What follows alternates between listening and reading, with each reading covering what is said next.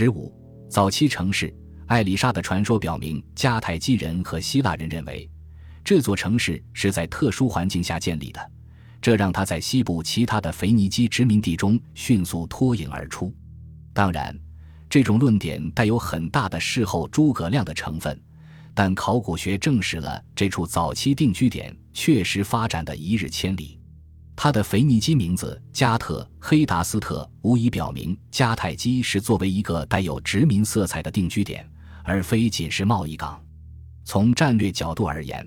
这座城市的地址可谓上上之选。它矗立在这一地区两条最重要的贸易航线：从黎凡特到西班牙的东西航线和它到蒂勒尼安殖民地的南北航线的交汇点上。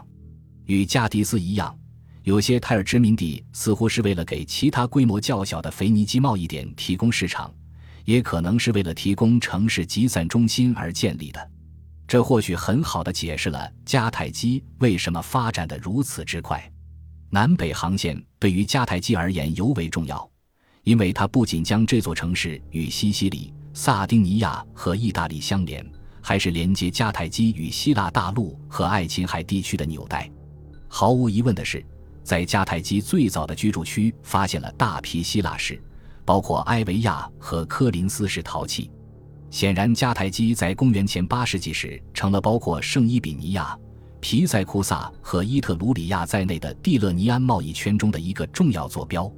与皮塞库萨之间的联系似乎格外频繁。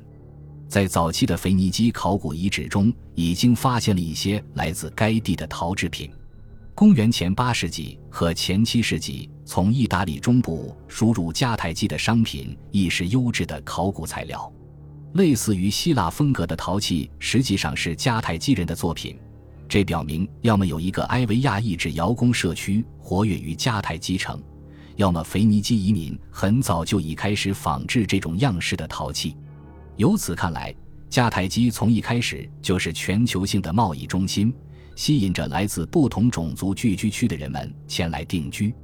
此外，尽管与黎凡特和西班牙的贸易往来是整个迦太基历史中经济方面的重要组成部分，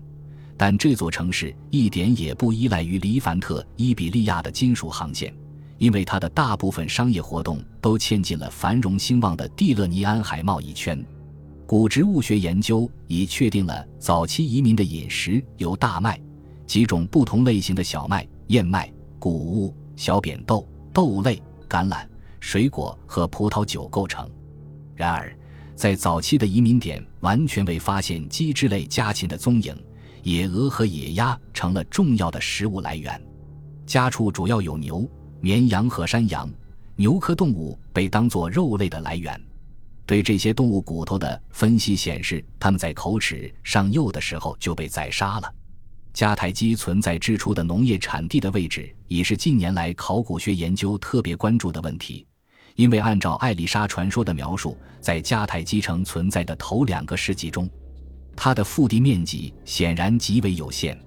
对双耳细颈椭圆形土棺内所盛粮食的分析，清楚表明，早期这一定居点的大部分粮食均不得不从众多地区，包括西班牙、意大利、西西里、希腊。爱琴海和黎凡特进口，尽管考古学家尚未找到任何一座建于早期的重要公共建筑或海港，然而目前的证据显示，沿海平原开始布满密密麻麻的网格状住宅群。与这些用晒干的砖块盖成的住宅一起分布在街道上的，还有水井、花园和广场。所有这些建筑都规划得整齐有序，与海岸线相互平行。至公元前七世纪。这个定居点为一排引人注目的、带有三米宽的叠垛的城墙所环绕。这座城市在它存在的头一百年时间里发展的如此迅速，以至于在它周边地区出现了一些拆除和重建的痕迹，包括小心翼翼地将一座早期公墓移走，以便为一个金属加工作坊让路。三个环绕着这座新城的更加巨大的公墓表明，在迦太基建立后的一个世纪左右的时间内。它是约三万人的家园。根据生前的经济条件，死者一般会被精心细致地安葬在地下陵墓或石棺墓、石板墓穴，通常为一大块厚厚的石板所覆盖之中。从死者的遗物、剃刀、刀片、香料和香水瓶、化妆品、小碗、灯具、小雕像和祭坛中，我们或许可以再现某些为了让他们自由的转世而举行的宗教仪式。死者的身体首先被清洗，并涂上油膏，而后在脸上涂上化妆品。尸体随后被收敛，之后将作为供奉的食物和饮料摆在一个特别的祭坛之上。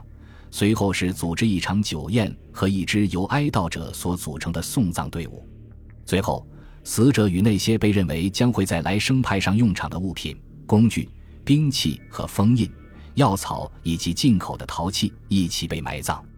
护身符和其他带有驱邪作用的、可保护死者免受恶魔侵害的物品，亦在陪葬品之列。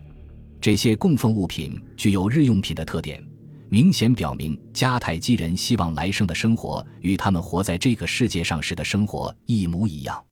墓志铭支持这一观点，他提到灵魂的饮食，并警告生者不要打开墓穴惊扰死者。迦太基人似乎相信。当一个人死去后，灵魂会一分为二，内飞时，灵魂的物质部分仍待在坟墓之中，有着与活人一样的需求。与之相反的是，死者的精神化身卢拉将离开人间，前往阴间居住。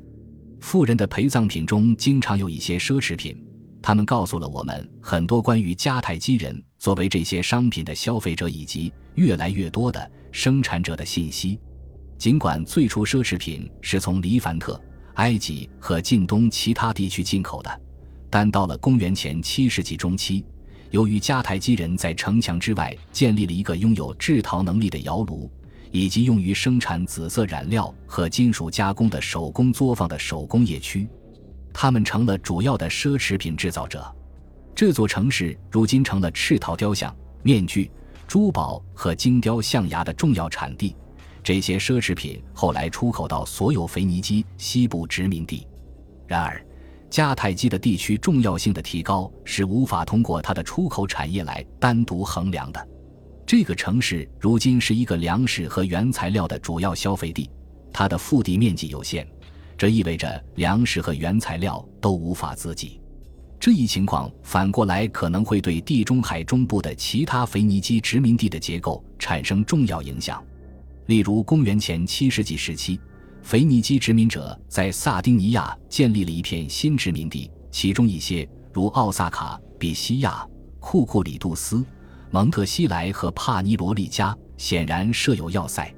这些新建立的殖民地与旧殖民地有很大的不同，他们没有宗教建筑和公共建筑，以及为数众多的居民。他们的既定目标是护卫通往肥沃平原。及岛内拥有丰富金属矿石资源的山脉的入口，定居点数量的增长，与努拉吉生产的用于运送金属矿石和粮食的双耳细颈椭圆形土罐在迦太基的考古学记录中的消失是一致的。这表明这些殖民地是腓尼基人深思熟虑后建立的，是控制该岛的生产资料以供应日渐增长的迦太基市场的战略计划的一部分。一些早期的迦太基坟墓那错综复杂的结构和贵重的陪葬品，包括精致圆形浮雕、吊坠项链、经过精心雕刻的象牙制镜子把手和梳子，大量涂有瓷釉或彩陶制的护身符，以及通常会有埃及神灵和法老的用于抵挡恶魔侵袭的圣甲虫宝石，证明这座城市所提供的机会吸引着腓尼基商业阶层成员的到来。并且也证明了这些公民中的上层阶级迅速积累了更多的财富。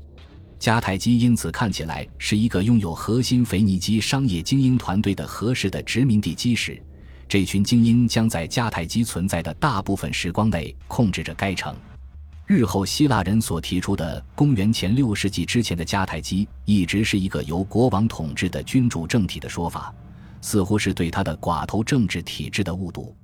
从一开始。这座城市就是由一个被称为布鲁姆领主或亲王之意的秘密贵族团体所统治。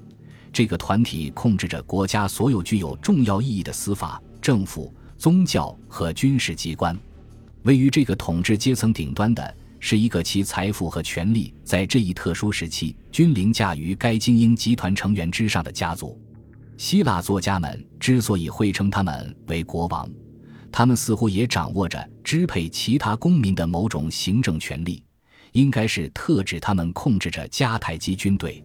从公元前六世纪的最后几十年到公元前四世纪的头几十年间，这一至高无上的家族是马哥尼德家族。但是，迦太基的国王人选显然并非限定于某个特定的家族。这一事实表明，尽管国王们掌握着帝王般的权力，却并不是世袭的。他们的权力通过一个由元老组成的协商议会来分配。艾丽莎传说或许成了一件令未必像她一样出身高贵的迦太基精英的特权地位得以合法化的强有力工具。第一任女王无私而终的创意，不仅为这个寡头政治体制的正当性做了巧妙辩护，也否决了任何独裁势力的世袭权。迦太基精英对他们的泰尔传统那显而易见的自豪之情，不应被误解为对母邦经济及政治议程的盲目遵从。迦太基很快就显示出，他将利用地中海强权政治那跌宕起伏的局面，通过与埃及保持商业往来。此时，腓尼基种城邦正被他们的亚述盟友禁止从事这一活动，来规划自身的发展道路。本集播放完毕，感谢您的收听，喜欢请订阅加关注，主页有更多精彩内容。